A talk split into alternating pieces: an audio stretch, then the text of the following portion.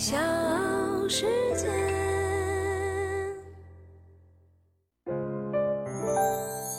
大咖故事，故事舅舅，越说越有。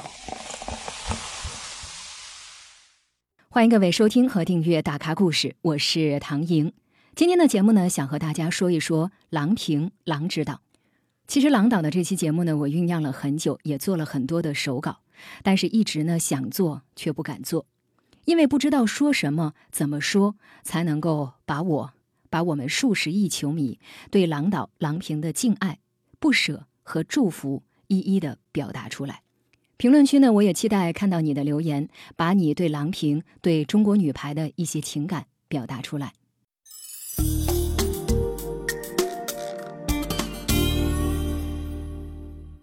八月二号，东京奥运会，中国女排三比零击败了阿根廷，赢了一场漂亮的球。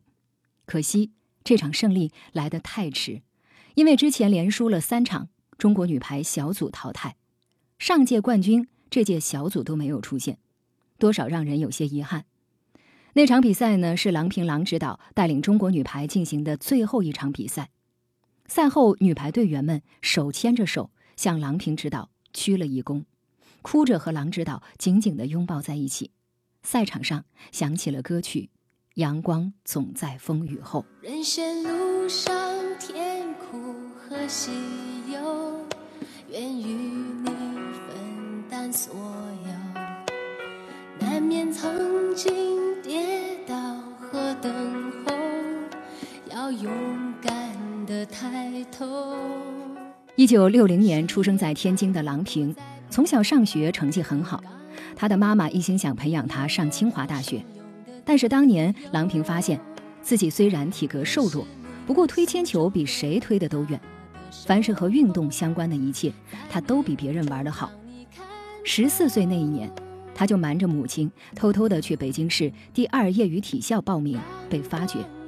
体校老师答应说可以保送她进北京体院，母亲才同意郎平走上运动员的道路。此后，他的体育之路便一发不可收拾。十八岁，郎平被主教练袁伟民破格选入了国家队。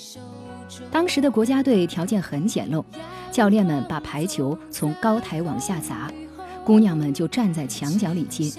训练场是用竹子搭成的，稍不留意就会被扎伤，又要躲扎又要接球，一场训练下来，往往是青一块紫一块。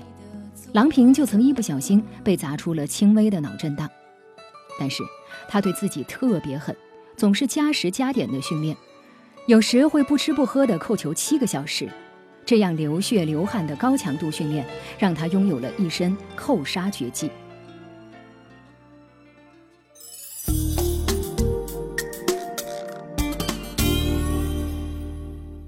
一九八一年十一月十六号是载入史册的一天。第三届女排世界杯，中国第一次杀入了决赛，对阵东道主日本。全国的大街小巷都静悄悄的，人们都围在黑白电视机和收音机旁，紧张地听着宋世雄激昂的解说。最后，中国女排不负众望，三比二力克日本队，夺得了冠军。足球、篮球、排球这三大球，我们终于有了一个世界冠军。这也是去年热播的陈可辛导演的电影《夺冠》里。万人空巷看女排的那个激动人心的时刻。现在中队发球，中队现在是由十号陈亚成发球。对不对？小潘把球传来以后，现在是由八号孔莱的后卫中队完好，得分，十七比十五，中国队胜利了。那一届的世界杯，中国女排七战七胜，总共扣球一千一百一十六次，其中有四百零七次都是由第一主攻手二十一岁的郎平狠狠地扣下。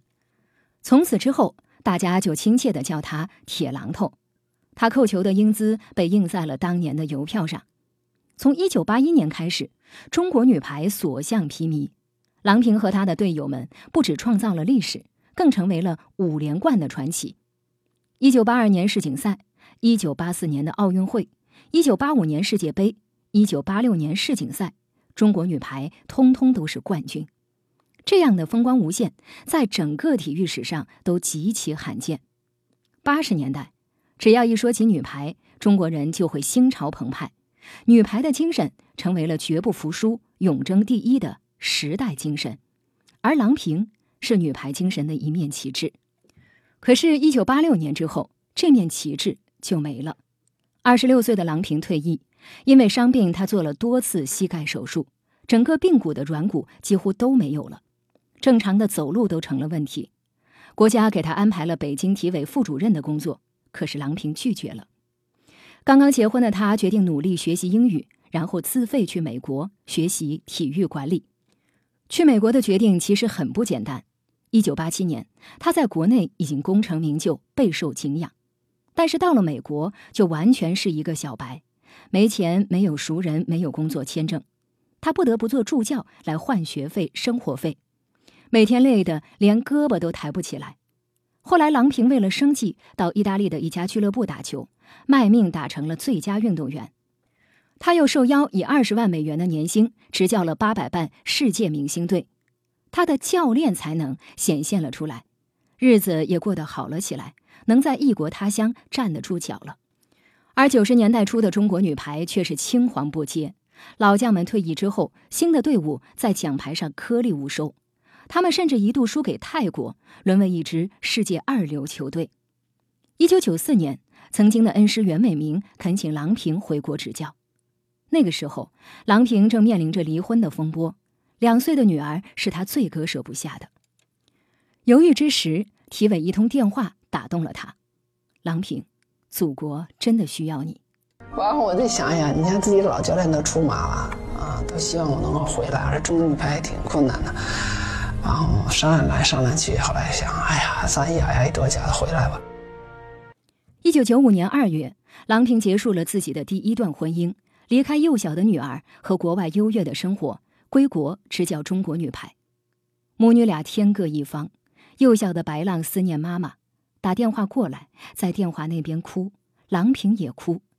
回国之后，郎平的月薪只有几百块钱。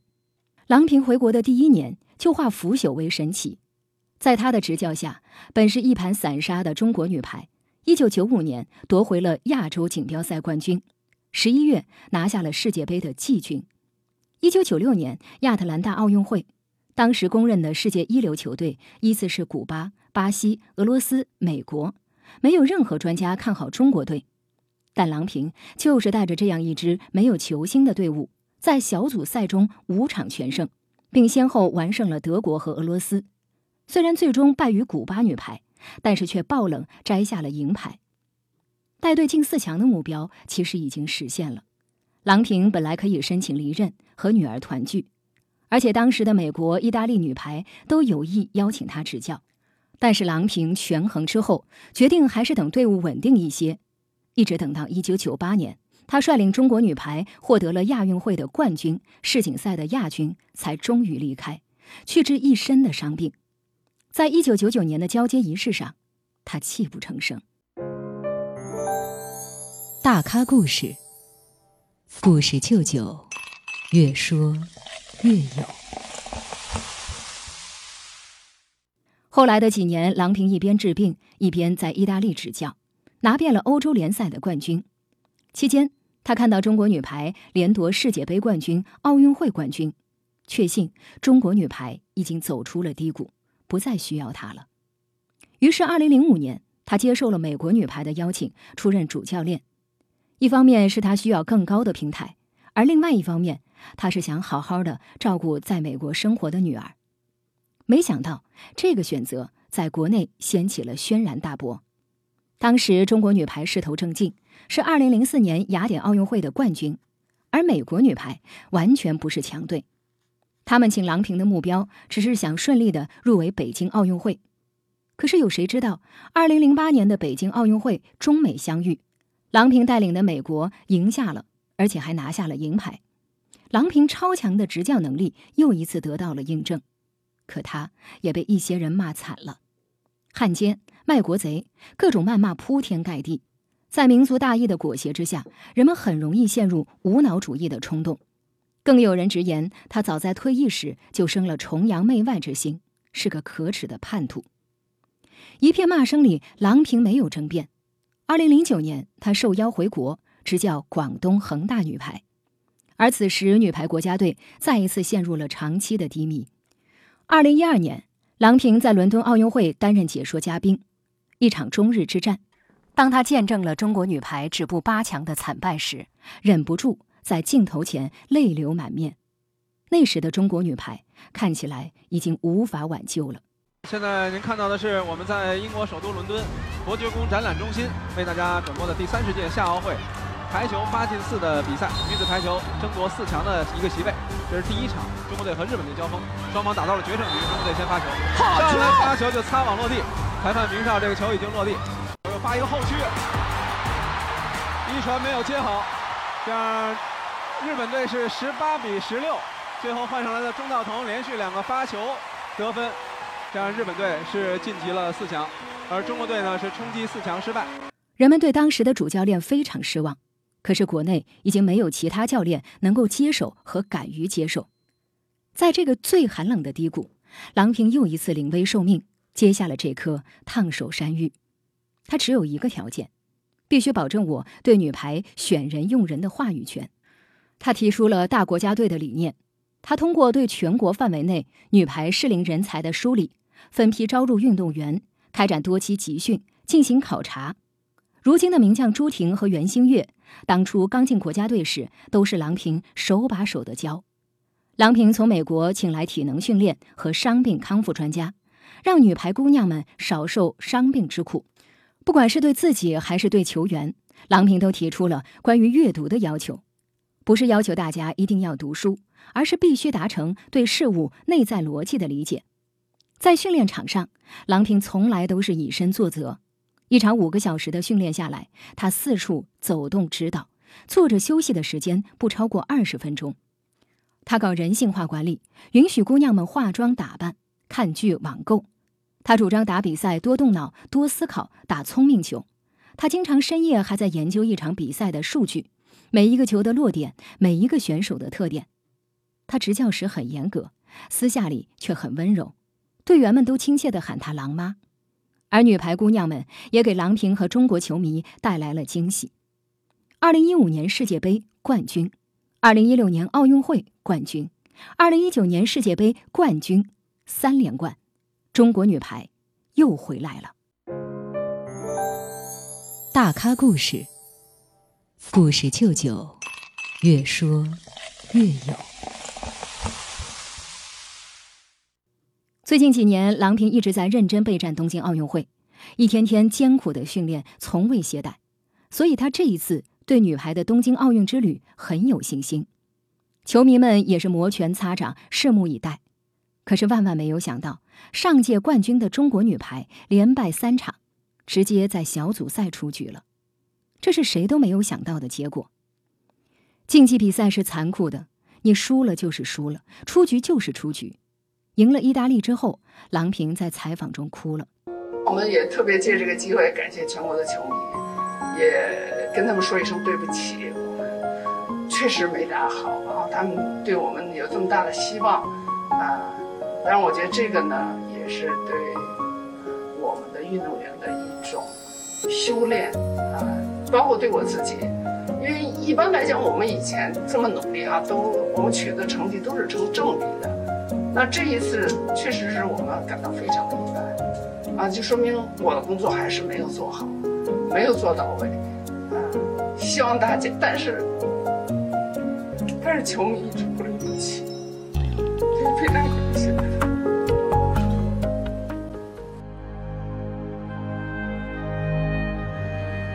我们所有的球迷，甚至所有的中国人，都渴望有一个圆满的收场。而要强了一辈子的郎平没能得到。东京奥运会上的最后一场球，是郎平最后一次作为主教练，看着自己的队伍在赛场上拼杀。赛后，女排姑娘集体给郎平鞠了一躬，又一个个的拥抱郎平，哭得不能自已。漫长的郎平时代就这样带着遗憾落幕了，我们的心中万分不舍。这四十八年来。郎平承受了太多的非议，太多伤病，太多折磨，太多惊心动魄。很少有人知道，郎平其实是残疾人证的持有者。他在开车的时候才会把它挂上。我脖子以下，没有一处完好无损的地方。其实五年前，她本可以在里约夺冠辉煌中就带着十二分的荣光离开，可是那个时候，女排依然非常的需要她，她义无反顾。说到这儿，我真的觉得意难平。对于中国女排乃至世界排坛来说，郎平都是一份闪亮的礼物。我既希望郎导能够好好的休息，享受退休生活，但是又希望可以再留三年，巴黎再退。不管怎样，祝福郎导，感谢郎导，而我也更加期待中国女排王者归来。真的，中国女排永远是我们的骄傲。